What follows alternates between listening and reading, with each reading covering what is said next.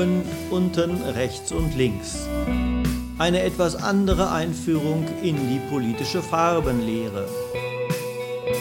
Ein Podcast verfasst von Andreas Fisan, Alois Stiegler und Manfred Pratz. Der Text ist erschienen im VSA Verlag Hamburg 2023.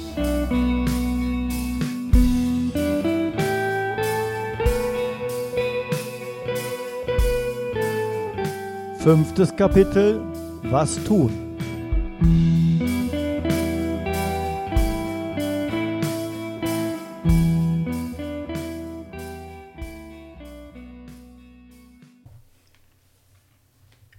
Sozialismus oder was?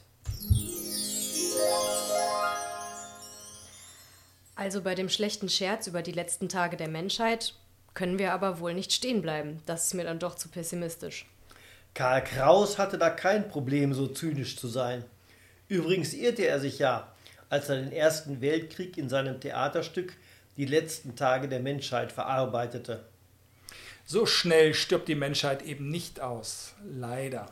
Wieso denn leider? Der Mensch ist schon ein ziemlich brutales und unsoziales Tier. Seit Jahrtausenden schlagen wir uns die Köpfe ein. Das macht doch sonst kein Lebewesen mit Artgenossen. Ja, trotzdem oder gerade deshalb stellt sich die Frage, was tun? Oder klassisch, wer ist das Subjekt der Veränderung? Wieso klassisch und wieso Subjekt? Die alte Arbeiterbewegung ist davon ausgegangen, dass die Arbeiterklasse als ausgebeutete Klasse eine Revolution startet, den Kapitalismus beseitigt und den Sozialismus einführt.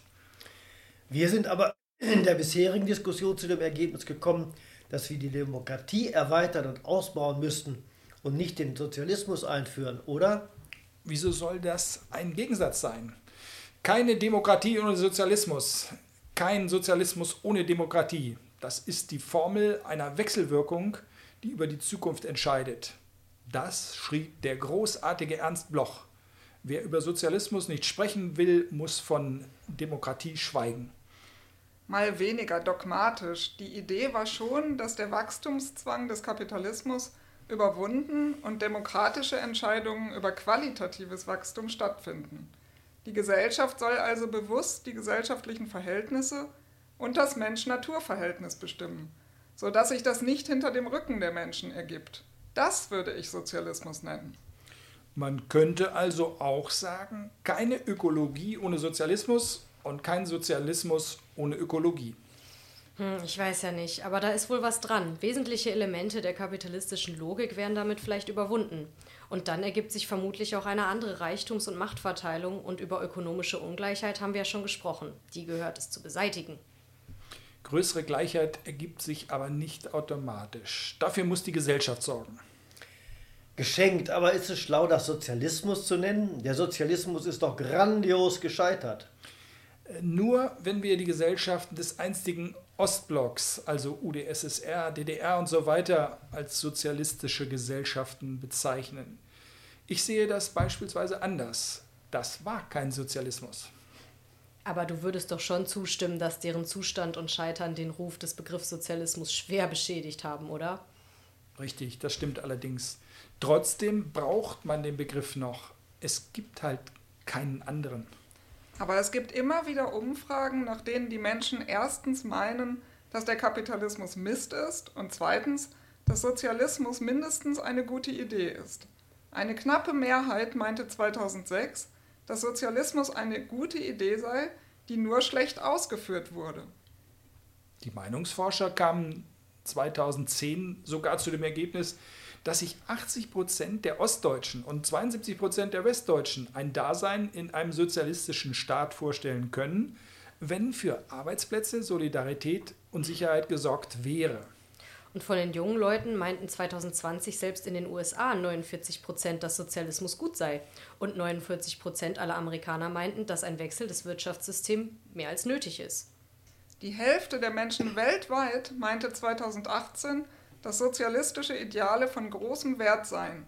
In Deutschland waren es allerdings nur 45 Prozent. In anderen Umfragen kam man 2008 allerdings zu dem Ergebnis, dass 69 Prozent der Befragten glaubten, dass der Sozialismus heute keinen Versuch mehr wert sei. Trau keiner Statistik, die du nicht selbst gefälscht hast. Offenbar kommt es auch darauf an, wie gefragt wird. Aber dann ist der Begriff nicht, wie behauptet, völlig diskreditiert. Und es kommt darauf an, um Begriffe zu kämpfen, wie sonst auch. Darüber sprachen wir ja schon. Aber ist das ein sinnvoller Kampf, wenn man doch auf den Begriff verzichten und ihn ersetzen könnte? Wodurch willst du ihn ersetzen? Man könnte von postkapitalistischen Gesellschaften sprechen. Again, wie blöd ist das denn? Damit kannst du keinen Hund hinter dem Ofen hervorlocken. Das ist doch völlig nichtssagend. Dafür könnte man sich doch nicht begeistern. Hm, oder man spricht vom Neosozialismus wie Klaus Dörre, von einem demokratisch-ökologischen Sozialismus wie Bob Jessop. Man spricht von der sozialen Demokratie wie Hermann Heller und Wolfgang Abendroth oder eben nur vom demokratischen Sozialismus, wie es in den Parteiprogrammen sowohl der SPD als auch der Linken steht. Soll das ein Witz sein? Da ist der Sozialismus doch überall mit drin, wird halt nur um ein Adjektiv ergänzt. Außer beim Begriff soziale Demokratie. Na gut, aber Heller wie Abendrot meinten damit nichts anderes als Sozialismus. Aus taktischen Gründen haben sie nur einen anderen Begriff verwendet. Übrigens genauso wie Antonio Gramsci. Der durfte in Mussolinis Gefängnis zwar schreiben, aber natürlich nicht über Marxismus. Also nutzte er den Begriff Philosophie der Praxis. Aber genau darum geht es doch, um die richtige Strategie. Aber vielleicht ist auch beides richtig und es kommt auf die Adressaten und die Situation an, ob man von Sozialismus spricht und um eine positive Besetzung des Begriffs kämpft oder ob man den Begriff soziale Demokratie verwendet. Wer war denn Antonio Gramsci? Gramsci war in den 1920ern Generalsekretär der Kommunistischen Partei Italiens. Dann wurde er von Mussolinis Faschisten verhaftet und bis zu seinem Lebensende eingekerkert. Aber im Gefängnis hatte er spannende Überlegungen aufgeschrieben. Die finden sich in seinen so betitelten Gefängnisheften. Klasse und Bewusstsein. Aber die Frage war eigentlich, ob es eine richtige Strategie ist, darauf zu warten, bis die Arbeiterklasse eine Revolution startet und den Kapitalismus zerschlägt. Also wenn du die Frage so stellst, dann liegt die Antwort doch auf der Hand. Das ist Unsinn. Da können wir lange warten. Es gibt keine Volksmassen, die mit den Hufen scharren, um endlich Revolution zu machen und nur von korrupten Partei- und Gewerkschaftsfunktionären davon abgehalten werden. Aber wir haben doch auch festgestellt, dass es einen Interessenkonflikt zwischen Kapital und Arbeit gibt. Und wenn die Armut weiter zunimmt, werden die Lohnabhängigen das auch verstehen. Das glaube ich allerdings nicht. Wir haben ja auch festgestellt, dass Armut ein relativer Begriff ist, dass er sich immer auf den Wohlstand einer Gesellschaft bezieht. Das gilt aber auch umgekehrt. Reichtum ist ebenfalls relativ und selbst Leute, die wenig verdienen, stellen fest, dass sie relativ reich sind, wenn sie zum Beispiel Urlaub in Marokko machen. Sie sind halt reich im Vergleich zu den Marokkanern. Es gibt Menschen, die können gar keinen Urlaub machen, schon gar nicht in Marokko. Trotzdem wissen sie, dass sie, global betrachtet, eher zu den reicheren Menschen zählen, nicht zu den ganz Armen. Ulrich Brandt und Markus Wissen sprechen deshalb von imperialer Lebensweise im Norden des Globus. Das Schlimme ist ja, dass die Menschen ihren relativen Besitz oft auch noch mit Zähnen und Klauen verteidigen, auch wenn er noch so bescheiden ist. Das musst du erklären. Naja, du kennst doch diese Sprüche. Den Ausländern wird alles hinten und vorn reingeschoben und ich muss für jedes Pfund Butter hart arbeiten. So argumentieren doch viele und hetzen gegen Geflüchtete. Da wird halt nach unten getreten und man, man verteidigt seinen Wohlstand gegen noch Ärmere. Aus der objektiven Klassenlage folgt eben nicht zwingend ein entsprechendes Bewusstsein. Man wird nicht automatisch links, weil man lohnabhängig arbeitet und wenig verdient. Mit der Annahme lag die Arbeiterbewegung immer schon falsch. Nun hör aber auf. Es gab Zeiten, da war klar, dass man als Arbeiterin oder Arbeiter auch sozialistisch oder kommunistisch wählt. Man war in der Gewerkschaft. Das gehörte einfach so dazu. Und es gab große Arbeitersportvereine in bewusster Abgrenzung zu den bürgerlichen Vereinen. München 1860 oder St. Pauli waren die Fußballclubs für Arbeiter. Und Arbeiterinnen? Naja, die Fußballvereine zu jener Zeit eher weniger. Wie auch immer. Bayern München und der HSV waren bürgerliche Vereine. Reste dieser Tradition gibt es ja noch. Aber es gab genauso auch immer Arbeiterinnen und Arbeiter, die waren eher katholisch und wählten deshalb genauso traditionell Zentrum oder CDU. Und außerdem, die Arbeiterkultur es gab ja nicht nur Sportvereine, hat halt die Tradition oder die Einheitlichkeit erst geschaffen und war nicht Ergebnis der Einheit, also eines einheitlichen Bewusstseins. Also das ist doch jetzt die Frage nach der Henne oder nach dem Ei. Was gab es zuerst? Wahrscheinlich hat sich doch beides bedingt. Die Lebenslage und der berufliche Alltag waren schon einheitlicher und haben größere Solidarität geschaffen. Die alte Arbeiterkultur hat das organisiert und gefestigt. Und wieso gibt es das nicht mehr? Naja, die Arbeitswelt hat sich verändert. Die großen Massenbetriebe sind weg, viele arbeiten im Dienstleistungsbereich und fühlen sich als Angestellte, nicht als Arbeiterinnen. Also sie fühlen sich als etwas Besseres. Die soziale Lage hat sich differenziert. Gleichzeitig haben die Nazis die alte Arbeiterkultur effektiv zerstört. Nach dem Krieg hatte sie keine Chance mehr, sich zu erholen. Und trotzdem gibt es immer noch Unterschiede im Lebensstil oder Habitus zwischen den oberen und den unteren. Oben werden eher Champagner und Austern zu klassischer Musik geschlürft, unten trinkt man Bier zur Grillwurst und hört dazu Popmusik. Pierre Bourdieu hat das aufwendig empirisch untersucht. Der hat das in Frankreich untersucht und Michael Fester hat entsprechende Untersuchungen in Deutschland gemacht. Die Ergebnisse sind ähnlich, nur wird in Frankreich bei den unteren Landwein getrunken und das Bier eben in Deutschland. Aber beide stellen auch Korrelationen zwischen sozialem Milieu und politischer Einstellung fest. Das ist nur differenzierter als die alte Vorstellung von der einheitlich linken Arbeiterklasse. Ja, das sage ich ja. Und diese Untersuchungen sind auch schon älter. Der Neoliberalismus hat so tiefe Verwerfungen und Spaltungen produziert, dass ein Teil der alten Arbeiterschaft plötzlich rechts wählt. Und zwar in ganz Europa und auch in den USA. Wieso Verwerfungen und Spaltungen? Was meinst du damit? Die Arbeit ist unsicher geworden. Viele arbeiten in Halbtagsjobs, als Scheinselbstständige oder als Leiharbeiter. Das sogenannte Normalarbeitsverhältnis, also Vollzeitjob mit fester Anstellung, ist keineswegs mehr normal und das schafft Unsicherheit. Und der Neoliberalismus hat den Egoismus, die Gier als Befreiung und Individualisierung gefeiert. Aber wenn die Karriere in die Hose geht, fällst du ins Bodenlose und du hast keine sichere soziale Gruppe, die dich aufhängt. Ja, kein Wunder. Der Sozialstaat wurde halt geschliffen und anständig verdienende Arbeiterinnen und Arbeiter fürchten nun, genau wie die bürgerliche Mittelklasse übrigens, den sozialen Abstieg. Da wollen sie zurück zu alten Zeiten und meinen, die Rechte würde sie bis dahin zurückführen. Aber dann könnten sie doch auch links wählen. Die Linke steht doch für soziale Gerechtigkeit. Ja, aber eben auch für Sozialismus. Und sie wollen keine Experimente. Damit konnte doch damals schon Adenauer punkten. Keine Experimente. Keine Veränderungen. Das ist so ein Grundgefühl. Veränderungen bringen halt Unsicherheiten. Außerdem hat der Neoliberalismus den Begriff der Reform völlig diskreditiert.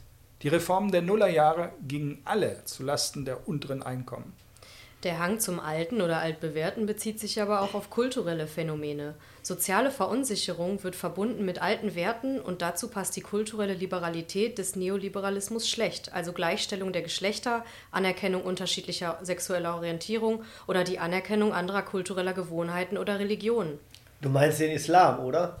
Ja, oder eben die multikulturelle Gesellschaft.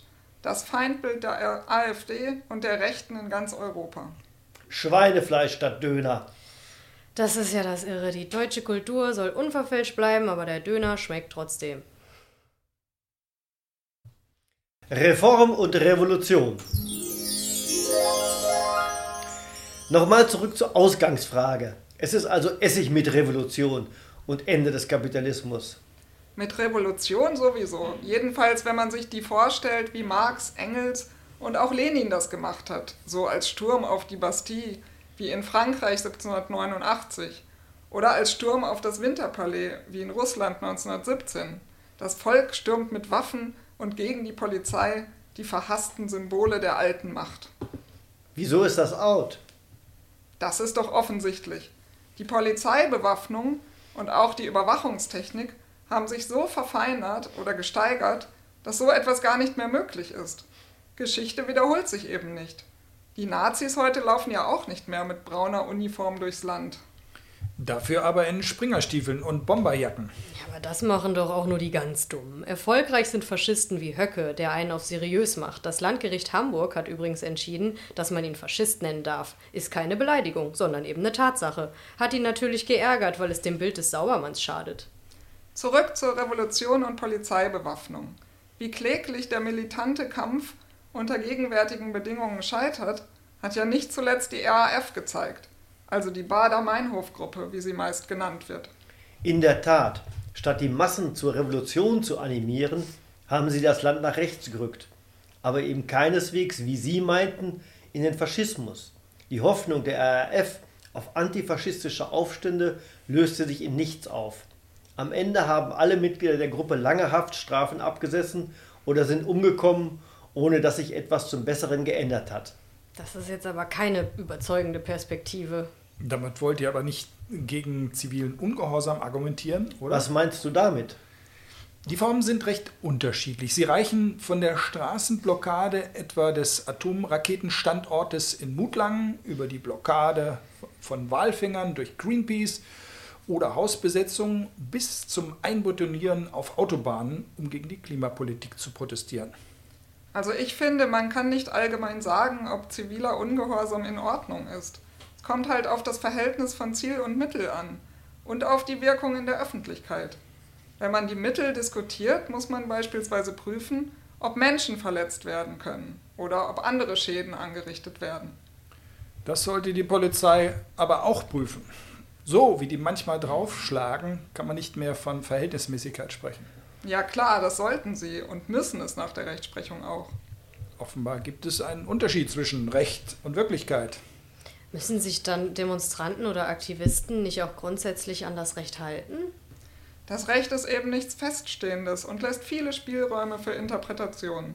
Wenn Aktionen in der Öffentlichkeit gut ankommen, führen sie nicht selten zu einer Änderung der Rechtsprechung. Streiken zum Beispiel wäre immer noch nicht erlaubt, wenn sich die Gewerkschaften immer an das Recht gehalten hätten. Und das Bundesverfassungsgericht hat Sitzblockaden nach dem Protest gegen die atomare Aufrüstung für legitim erklärt. Sie sollten nicht strafbar sein. Okay, aber der Bundesgerichtshof ist schnell wieder zu seiner alten Rechtsprechung zurückgekehrt. Mit einem Trick hat er das Urteil des Bundesverfassungsgerichts ausgehebelt und erklärt die Sitzblockaden wieder für strafbar. Deshalb kommt es auch auf die Verankerung oder die Akzeptanz des Protestes in der Öffentlichkeit an. Die Friedensbewegung der 1980er Jahre hatte halt großen Zuspruch. Ziviler Ungehorsam darf eben nicht elitär sein, wenn er Erfolg haben soll. Er muss breite Zustimmung finden. Mit euren Bedenken landen wir am Ende bei Eduard Bernstein, bei der permanenten Reform. Der alte Sozi meinte schon 1898, Zitat, was man gemeinhin Endziel des Sozialismus nennt, ist mir nichts, die Bewegung alles. Das war der erste Schritt, um die Sozialdemokratie auf den Hund kommen zu lassen. Inzwischen reformen die Sozis doch ohne erkennbares Ziel und Schröder nannte selbst den Abbau des Sozialstaates Reform. Wer hat uns verraten, Sozialdemokraten? Aber darüber sprachen wir doch auch. Es sind nicht persönliche Schwächen, Eitelkeiten oder Korrumpierbarkeit, die Politiker von links unten nach rechts oben wandern lassen. Es sind die Strukturen der kapitalistischen Gesellschaften und die Zwänge des Staates. Und was soll das heißen? Es ist eben kein Verrat. Über die Strukturen und Zwänge sprachen wir ja schon. So einfach ist es auch wieder nicht. Der Neoliberalismus hat uns doch zwischen 1980 und 2008 wunderbar vorgeführt, wie man die Gesellschaft über eine Reform in Anführungsstrichen nach der anderen umbauen kann. Das stimmt schon, aber da gab es auch eine klare Agenda, ein klares Ziel. Der Staat muss geschwächt und der Markt gestärkt werden, damit das Kapital wieder Rendite abwirft. Das hat funktioniert über Deregulierung und Privatisierung. Ja, das war ja auch einfach. Die mussten den Kapitalismus nicht überwinden, sondern ihn restaurieren, also die sozialdemokratischen Reformen zurückdrehen. Die dunkle Seite der Macht war gleichsam auf ihrer Seite. Wenn wir bei der Diskussion über Demokratie richtig lagen, geht es um Hegemonie und Alltagsroutinen in den staatlichen Apparaten. Das musste auch neoliberal umgekrempelt werden. Andererseits geht es aber auch um den Wachstumszwang der Ökonomie. Der spielte dem Neoliberalismus ja sowas von in die Hände. Deshalb meinte Rosa Luxemburg ja auch, dass Reform und Revolution nicht verschiedene Methoden des politischen Kampfes sind, sondern verschiedene Momente in der Entwicklung der Klassengesellschaft, die einander ebenso bedingen und ergänzen, zugleich aber ausschließen, wie zum Beispiel Südpol und Nordpol oder wie Bourgeoisie und Proletariat. Ihr habt es bestimmt gemerkt, ich habe die Luxemburg zitiert. Das verstehe ich aber noch nicht. Was meint das denn verschiedene Momente? Reformen, meint Luxemburg wohl, mobilisieren die Arbeiterklasse und erlauben es ihr, die Macht zu ergreifen, um den qualitativen Sprung zum Sozialismus zu ermöglichen. Aber sie führen nicht sukzessive in eine postkapitalistische Gesellschaft. Wie genau soll der qualitative Sprung denn aussehen? Kommt dann doch wieder der Barrikadenkampf? So richtig klar wird das bei Luxemburg meines Erachtens nicht. Sie polemisiert halt gegen Bernsteins Reformismus weil er das Ziel aufgibt und kritisiert die Bolschewiki, weil die eine Diktatur errichtet haben. Diktatur im bürgerlichen Sinne, schreibt Luxemburg. Ein gutes Ziel ist eben auch nichts ohne den richtigen Weg. Ja, des, deshalb meint man, sie betone die Dialektik von Reform und Revolution, aber das ist natürlich nicht konkret und auch eher ein theoretischer Ausweg. Gramsci hatte schon in den 1920ern aufgeschrieben, dass in den bürgerlichen Gesellschaften des Westens ein Stellungskrieg erforderlich sei und der Bewegungskrieg, der mit der russischen Revolution erfolgreich war, im Westen nicht funktionieren könne. Was meint er mit Stellungskrieg und wieso funktioniert das andere nicht? Gramsci hatte schon erkannt, dass im Westen eine Revolution wie in Russland nicht funktionieren kann, nicht weil die bewaffnete Macht zu stark ist, sondern weil die Gesellschaften zu stabil sind und viele Arbeiterinnen durchaus einverstanden sind mit dem Kapitalismus. Deshalb meinte er auch, Sozialisten dürften nicht nur über Ökonomie reden und den ökonomischen Kampf führen. Es müsse auch um die kulturelle Hegemonie gekämpft werden. Die Revolution bezeichnete er als Bewegungskrieg. Die war für ihn gescheitert. Für die Linke gehe es um den Kampf um he kulturelle Hegemonie das war für ihn der Stellungskrieg. Ziemlich militaristisch, der Bursche. Aber innerlich trifft er sich mit Brecht, oder? Das haben wir doch schon mal gehört, als wir über Gleichheit und Sprache diskutierten. Da hast du nicht ganz unrecht, da gibt es auf jeden Fall Ähnlichkeiten. Aber Hegemonie meint vielleicht noch mehr, nämlich Vorherrschaft einer bestimmten Deutung der Welt. Kannst du das erklären? Na, jeder kennt doch den Spruch, jeder ist seines Glückes Schmied. Das ist mehr oder weniger eine Volksweisheit. Da ist es dem Bürgertum gelungen, von der gesellschaftlichen Bedingung individueller Schicksale abzulenken. Oder den Spruch, Menschen sind von Natur aus eben Egoisten. Den kennt auch jeder. Meist steht er am Ende einer Diskussion, wenn die Verteidiger des Bestehenden nicht mehr weiter wissen. Aber viele würden ihn unterschreiben. Das ist bürgerliche Hegemonie. Ramschi hatte vor allem die katholische Kirche als Organisatorin von Hegemonie vor Augen. Hegemonie entsteht also durch eine zustimmungsfähige Ideologie oder Weltsicht. Aber gibt es auch ein Gegenbeispiel, also ein Beispiel für linke Hegemonie? Hm, das ist nicht so einfach, aber vielleicht ist soziale Gerechtigkeit ein Beispiel. Niemand wird öffentlich sagen, das ist Unsinn, die brauchen wir nicht. Nur in der Praxis sieht es anders aus. Gramsci wird heute ja wieder viel diskutiert. Andere haben doch auf den Zusammenbruch des Kapitalismus, den großen Kladderadatsch, gewartet. Dieses Wort wird ja eher Kautsky und Bebel zugeschrieben, aber sie sprachen von Zusammenbruch und großer Katastrophe des Kapitalismus. Die SPD sei eine revolutionäre Partei, aber keine Partei, die Revolution macht. Die Revolution ergebe sich dann automatisch beim Zusammenbruch des Kapitalismus. Damit lagen sie ziemlich daneben. Darüber sinnierten die beiden aber auch schon vor dem Ersten Weltkrieg. Heute wird zwar das, das Wort nicht gebraucht, aber mir scheint, der Gedanke wird wieder aufgegriffen, wenn von großer Krise, Zangenkrise, mehrfacher oder multipler Krise des Kapitalismus gesprochen wird. Was ist denn damit gemeint? Na, es gibt die ökologische Krise, die ökonomische Krise und die Lösung der einen geht meist auf Kosten der anderen. Jedenfalls, wenn man in der herkömmlichen Logik bleibt. Hinzu kommen noch Krisen der Demokratie, Migrationskrisen, Energiekrisen, dann ist man schnell bei der multiplen Krise. Die Situation drängt gewissermaßen in Richtung Kollaps oder grundlegender Änderung. Mit Goethe könnte man sagen, die Botschaft höre ich wohl, allein mir fehlt der Glaube. Eben, niemand folgert, dass der Kapitalismus bald von selbst zusammenbrechen wird. Die Resilienz des Kapitalismus ist größer, als die Klassiker mal angenommen haben. Was heißt denn Resilienz? Ja, sorry, das ist so ein neues Wort für Widerstands- und Erneuerungsfähigkeit. Der Kapitalismus passt sich neuen Situationen oder neuen Problemen an und ändert sein Gesicht. Jetzt macht er sich auf den Weg zu einem grünen Kapitalismus, um die ökologische Krise und gleichzeitig die Wachstumskrise zu lösen. Wer macht sich da auf den Weg? Der Kapitalismus ist doch genauso wenig ein Subjekt wie die Wirtschaft. Ja, da hast du wohl recht. Es handeln selbstverständlich Personen, also Politiker in Regierungen oder in der EU.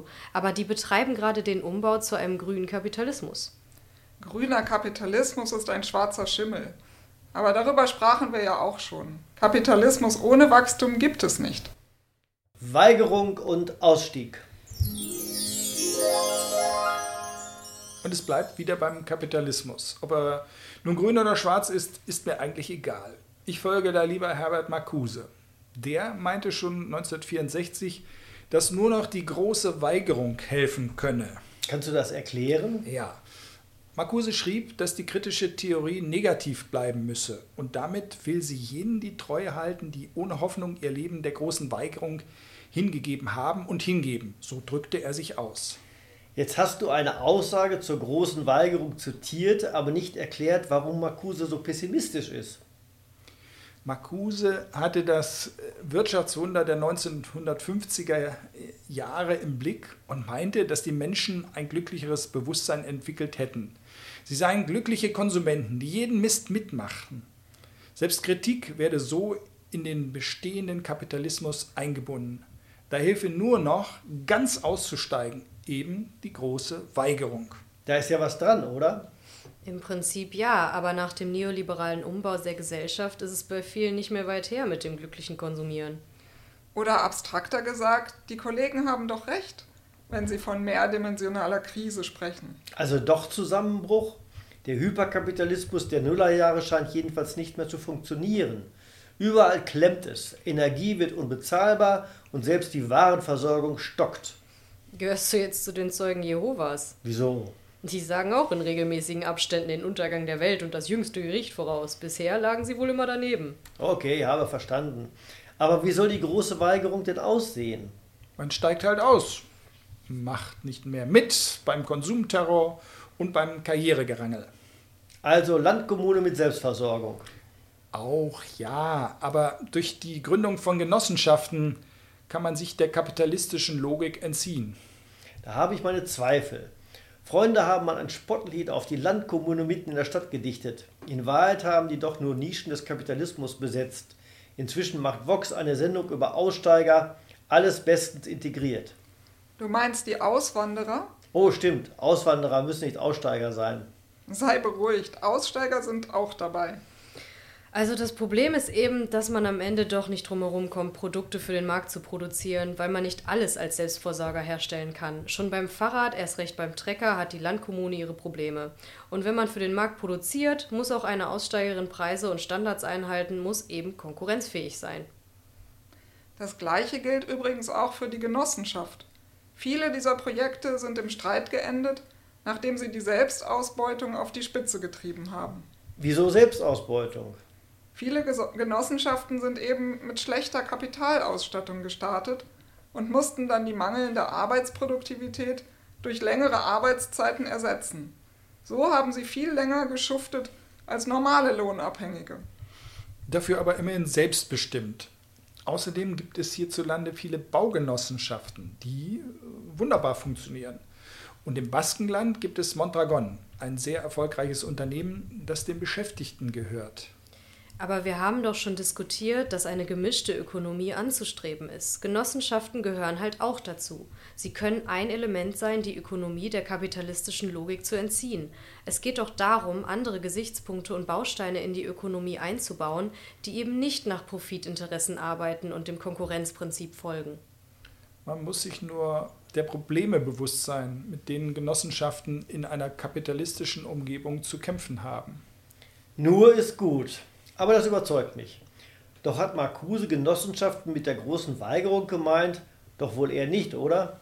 In der Tat. Und das Problem einer Strategie der großen Weigerung lässt sich wieder verallgemeinern. Der Kapitalismus schafft es meistens, auch die großen Verweigerer wieder einzufangen, einzubinden, am besten noch zu vermarkten.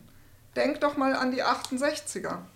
Teile davon haben Karriere in den Unis gemacht, andere sind zu grünen Kriegstreibern geworden. Genauso gelungen ist die Assimilation mit den Punks und den meisten Landkommunen. Der Marsch durch die Institutionen, den die 68er propagierten, wurde zum Marsch der Institutionen durch die 68er. Wie bitte? Soll heißen, die 68er haben nicht die Institutionen geändert, sondern die Institutionen die 68er. Naja, also so uneingeschränkt würde ich das nicht stehen lassen. Einiges, zum Beispiel den kulturellen Umgang im Alltag, haben sie schon geändert. Aber im Großen und Ganzen hast du natürlich recht. Gemessen an ihren Zielen haben sie sich eher den Institutionen angepasst. Marcuse erklärt nicht wirklich, was er mit großer Weigerung meint. Aber könnte man nicht Holloway als Interpretation von Marcuse lesen? Was sagt denn Holloway? Wie der Titel des Buches schon sagt, die Welt verändern, ohne die Macht zu übernehmen. Das schlägt er vor. Mit der Übernahme der Macht in Parteien und Staat, meint er, verstricke man sich immer schon in die herrschende Logik. Die Macht korrumpiert die guten Ziele, die man am Ende verrät. Das hört sich tatsächlich nach Weigerung an. Äh, aber wie verändert man die Welt, ohne die Macht zu übernehmen? Genau das ist das Problem, das auch Holloway eigentlich nicht löst. Auf die Frage, wie man die Welt verändern kann, ohne die Macht zu übernehmen, antwortet er sich selbst, nun, die Antwort ist offensichtlich. Wir wissen es nicht. Aber man müsse daran arbeiten. Na super, das hilft ja weiter. Da haben wieder alle nur den Titel des Buches gelesen und fanden ihn geil. Ich frage mich, ob nicht jedes Ändern selbst schon Macht ist. Es muss nicht gleich die Welt sein. Wenn ich etwas ändern kann, habe ich doch Gewalt oder Einfluss über die Dinge, Menschen oder Geschehensabläufe, also Macht. Dann haben aber viele Menschen Macht. Eigentlich fast jeder. Ja, genau, die kann natürlich unterschiedlich groß sein. Manche haben eben sehr wenig Macht. Große Änderungen brauchen viel Macht, die ja auch durch kollektives Handeln entstehen kann. Dann summiert sich die wenige Macht der Einzelnen. Jedenfalls ist nach dieser Logik das Welt verändern, ohne die Macht zu übernehmen, ein Widerspruch in sich. Zivilgesellschaft und Mosaik. Aber in der jüngeren Geschichte gab es weitreichende oder tiefgreifende Veränderungen oder auch erfolgreiche Revolutionen. In der DDR wurde das alte Regime hinweggefegt, die Sowjetunion brach zusammen, das ist schon 35 Jahre her, aber historisch doch eine kurze Zeit. Oder dann denkt an den arabischen Frühling 2011, da wurden viele der alten Tyrannen in der arabischen Welt entmachtet. Muss ich die Linke nicht daran ein Beispiel nehmen? Du meinst, Revolutionen funktionieren doch noch, wenn nur genügend Menschen auf die Straße gehen? Sieht doch jedenfalls so aus. In Arabien hat der Westen allerdings intensiv einen Regime-Change betrieben, genauso wie in der Ukraine 2014. Bei der Orangenen Revolution, das weiß man heute, waren auch Geld und Unterwanderung mit im Spiel, als der eher russlandfreundliche Präsident gestürzt wurde und durch einen pro-westlichen ersetzt wurde. In Libyen hat die NATO sich sogar militärisch engagiert, um Gaddafi zu stürzen. Seitdem herrscht da übrigens Bürgerkrieg. Ob das dann so ein gutes Beispiel ist? Und man muss bedenken, dass die Regime ziemlich morsch von innen waren. Die DDR oder auch das Mubarak-Regime in Ägypten hatten kaum noch Unterstützer. Die Legitimität war pfusch. Sie sind gleichsam von innen erodiert. Und nach dem Sowjetsystem ist nun der Kapitalismus dran, von innen zu faulen. Deuten die vielen Krisenerscheinungen auf eine Erosion des Kapitalismus hin? Das wurde eben schon gesagt. Der Kapitalismus ist widerstandsfähiger und flexibler, als seine Kritiker bisher vermutet haben. Krisen führen zu neuen ökonomischen und politischen Formen, das heißt zu einem neuen Gesicht des Kapitalismus, aber nicht zu seiner Erosion. Jedenfalls war das bisher so, aber meine Glaskugel sagt was anderes als deine. Trotzdem müssen Menschen aktiv werden, damit sich etwas ändert. Das war auch in der DDR oder in Ägypten so. Von alleine bricht auch ein morsches System nicht zusammen. Es braucht wohl eine Gemengelage, die nicht vorhersehbar ist. Das System muss an Legitimität verloren haben, die Opposition braucht populäre Ziele und muss in der Lage sein, dafür zu mobilisieren. Heißt das, der Kapitalismus muss unterwandert, mit nicht systemkonformen Elementen durchsetzt werden? Eric Olin Wright meint, dass die Unterwanderung des Kapitalismus durch Genossenschaften oder öffentliche Unternehmen den Kapitalismus nicht erheblich schwächen. Das seien nur Spielzüge innerhalb der kapitalistischen Ordnung. Was hat das mit unserer Diskussion zu tun? Warte es doch ab.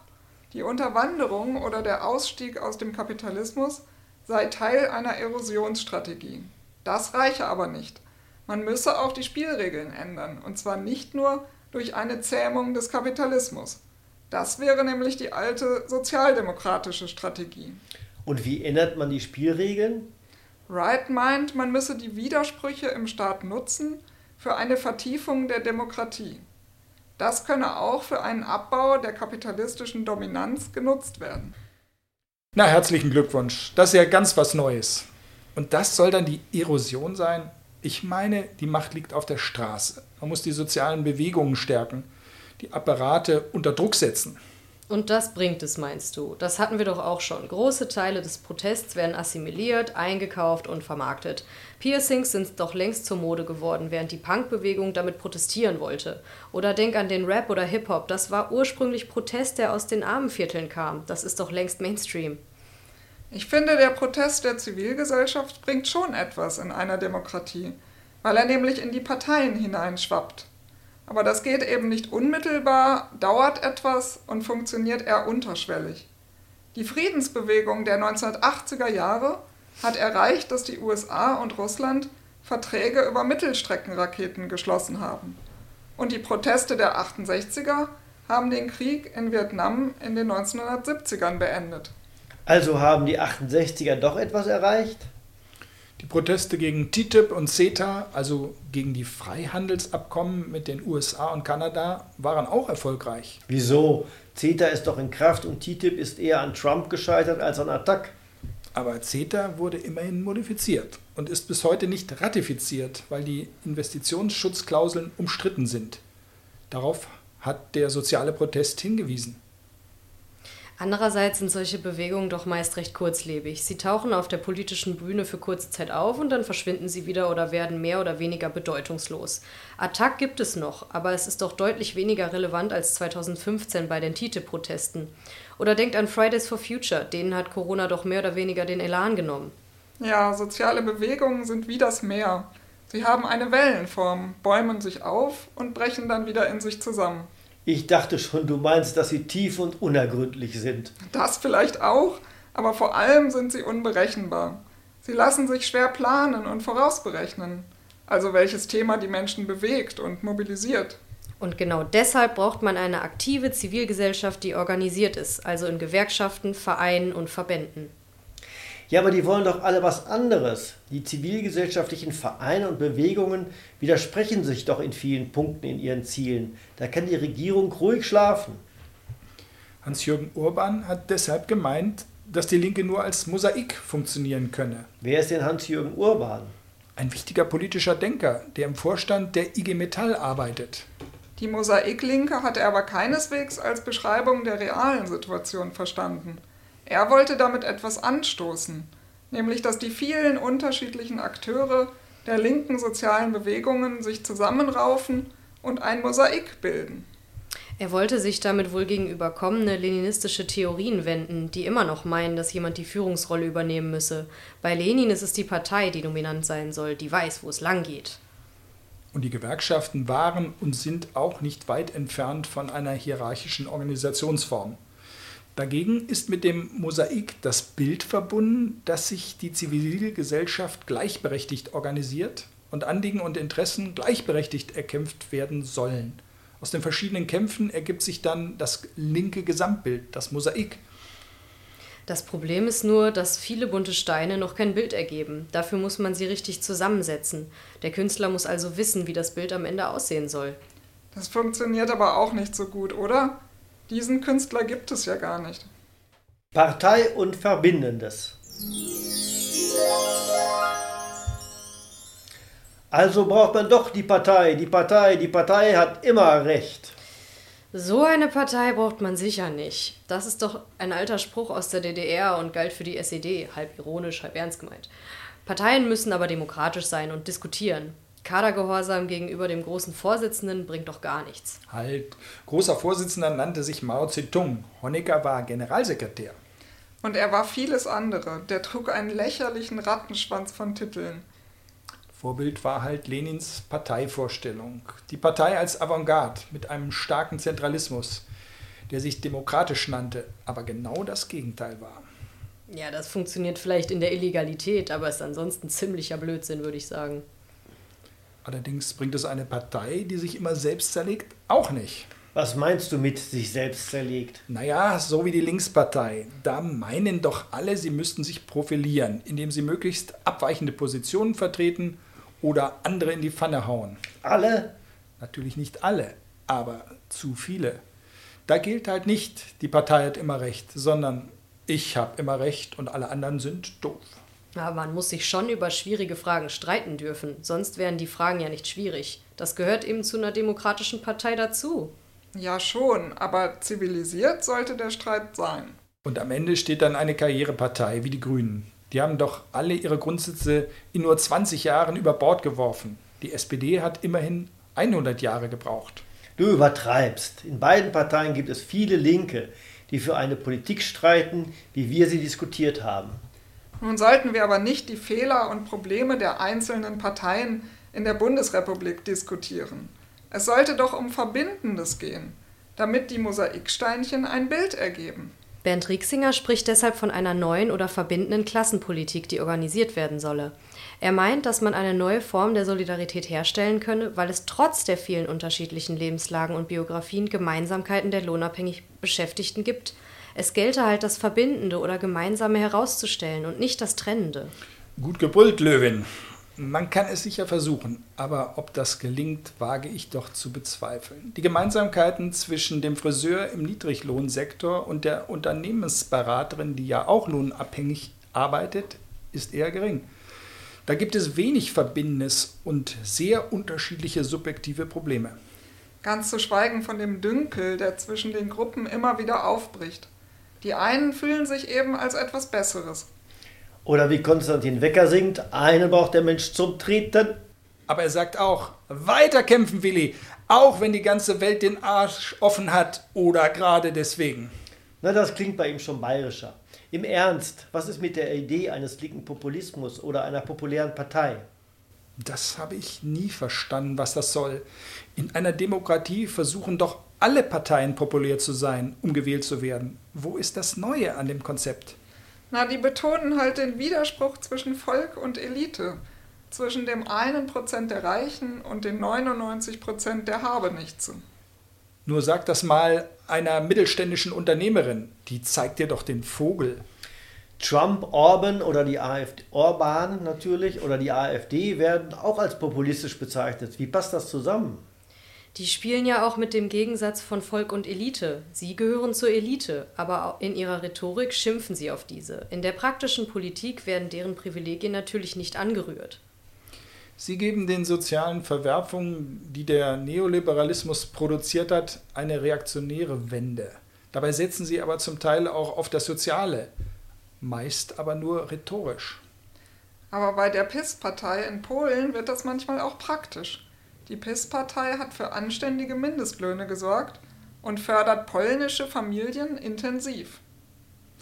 Trump hat äh, ja nicht nur im Wahlkampf auf die Arbeitslosen im sogenannten Rust Belt gesetzt. Er hat dann im Freihandelsabkommen mit Mexiko vereinbart, dass mexikanische Arbeiter in der Automobilindustrie höhere Löhne bekommen, damit die US-Wirtschaft die Autos nicht in Mexiko schrauben lässt. Kann man aber darüber streiten, ob das sozial ist. Die Beschäftigten in den USA sollten keine höheren Löhne erhalten. Jedenfalls ist es, ist es extrem nationalistisch. Kommen wir nochmal zurück zum Populismus. Ist das ein sinnvoller Begriff? Der Begriff ist der Versuch, das Neue bei der politischen Rechten zu fassen. Das sind ja keine Nazis wie früher und auch, wo sie an der Macht sind, keine Diktatoren wie früher. Die Opposition wird ausgeschaltet, aber nicht ins Gefängnis geworfen. Populismus ist eben die Bezeichnung für diese neue Form der politischen Rechten. Neue Form? Ja, okay, bin ich mit einverstanden. aber ich zweifle schon, ob der Begriff taugt, um die neue Rechte zu beschreiben und ob sich Linke auch noch positiv darauf beziehen sollten. Warum taugt der Begriff nicht? Weil eben das Spezifische der neuen Rechten nicht benannt und gleichzeitig die Demokratie verunglimpft wird. In der Tat. Indem man mit dem Populismus auch das Populäre abwertet, rechtfertigt man eine abgehobene und demokratisch nicht zurückgebundene Politik. Man unterstellt geradezu, dass Politiker sich vom Volk entfernen müssten. Nur dann sind sie nicht populistisch. Sie sollten unpopuläre Entscheidungen treffen. Das ist in einer Demokratie grotesk. Und das Antidemokratische der neuen Rechten geht dabei verloren. Orban spricht selbst von einer illiberalen Demokratie in Ungarn. Das ist ein Widerspruch in sich. Demokratie ohne liberale Rechte für die Opposition ist keine. Der Begriff taugt deshalb viel besser als Populismus, um die neue Rechte zu beschreiben, weil er die Verlogenheit deutlich macht. Außerdem verwendet der Mainstream den Begriff Populismus wie eine abgewandelte Totalitarismustheorie. Die Populisten von rechts und links heißt es häufig genug. Was ist Totalitarismustheorie? Zunächst hat Hannah Arendt nur Hitler und Stalin bzw. die Form der politischen Unterdrückung in beiden Systemen gleichgesetzt. Später wurde dann einfach von Links- und Rechtsextremismus gesprochen. Alles in einen Topf gerührt und damit diskreditiert. Genau, und das wird mit dem Populismusbegriff auf neue Weise wieder versucht. Gern sprechen die Mainstream-Medien von Links- und Rechtspopulismus, um beide gleichzeitig zu verunglimpfen. Und warum wollen Linke dann diesen Begriff für sich reklamieren? Nun, Linke, die den Begriff aufgreifen, wollen den Widerspruch zwischen dem 1% an Reichen und Mächtigen und den anderen 99% nutzen, um Mehrheiten zu gewinnen. Das ist keine besonders neue Strategie für die Linke. Die Ungleichheit im Kapitalismus und als Folge des Kapitalismus ist doch seit mehr als 100 Jahren Thema. Darüber und über ökonomische Gerechtigkeit sprachen wir ja schon. Ich glaube, es kommt wieder auf den Kampf um Begriffe an. Man will die Fremdzuschreibung umdrehen und für sich nutzen. Keine besonders kluge Strategie, meine ich. Das fürchte ich auch bietet der Weg zum grünen Kapitalismus, der neuerdings ja von allen verfolgt wird, aber vielleicht Anknüpfungspunkte auch für eine Linke? Das ist übrigens ein gutes Beispiel für linke Hegemonie. Das Problem wird von allen gesehen, nachdem es im letzten Jahrhundert vor allem von Linken zum Thema gemacht wurde. Linke Strategie greift eben die Widersprüche des Kapitalismus auf. Wieso Widersprüche? Zwischen wem denn? Ausgangspunkt war mal der Widerspruch zwischen Kapital und Arbeit, also die unterschiedliche Interessenlage, wie Gewinne verteilt werden sollen. Inzwischen gehört es zum linken Sprachgebrauch, jedes Problem und jeden Konflikt als Widerspruch zu deklarieren. Ob das klug ist? Ist vielleicht nicht so wichtig, wie man es nennt. Entscheidend ist, dass die Probleme und Fehlentwicklungen der Gesellschaft aufgegriffen werden und über gut ausgedachte Kampagnen Änderungen angestrebt werden.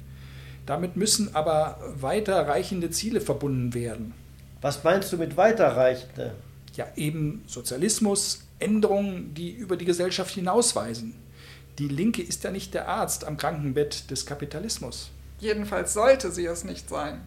Die Antworten des Mainstream auf die Probleme, gegenwärtig vor allem auf die ökologischen Probleme, können auch Anknüpfungspunkte für linke Politik sein.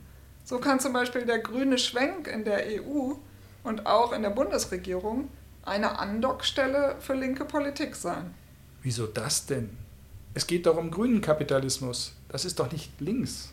Ja schon, aber dafür muss plötzlich wieder Industrie- und Konjunkturpolitik betrieben werden.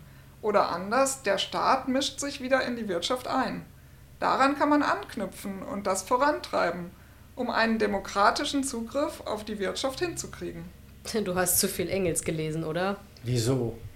Der schrieb schon 1865, die Linke müsse die Fortschrittspartei vorantreiben zum wirklichen Fortschreiten, soweit das Mögliche. Sie nötigen, ihr eigenes Programm radikaler zu machen und sich daran zu halten, jede ihrer Inkonsequenzen und Schwächen unnachsichtlich züchtigen und lächerlich machen. Wer ist denn die Fortschrittspartei? Na, halt der linke Flügel der bürgerlichen Parteien. Dann bist du also für eine rot-rot-grüne Koalition. Das war jetzt nun wirklich nicht meine Absicht, dafür zu plädieren. Aber wenn sich da etwas erreichen lässt, klar. Ich melde Protest an. Der grüne Umbau nützt vor allem den großen Konzernen. Aber darum geht es doch. Genau das wollen wir ändern. Schwierig. Mir scheint, den Königsweg haben wir wohl nicht gefunden, oder? Den gibt es wohl leider nicht. Vermutlich kommt es auf das Zusammenspiel unterschiedlicher Faktoren an, die wir ja auch genannt haben, aber allein bringen die es jeweils nicht. Und es kommt darauf an, die Fallstricke, Irrwege und Unzulänglichkeiten der eigenen Strategie zu kennen und sich diese einzugestehen. Kein befriedigendes Ergebnis, aber vermutlich ein ehrliches.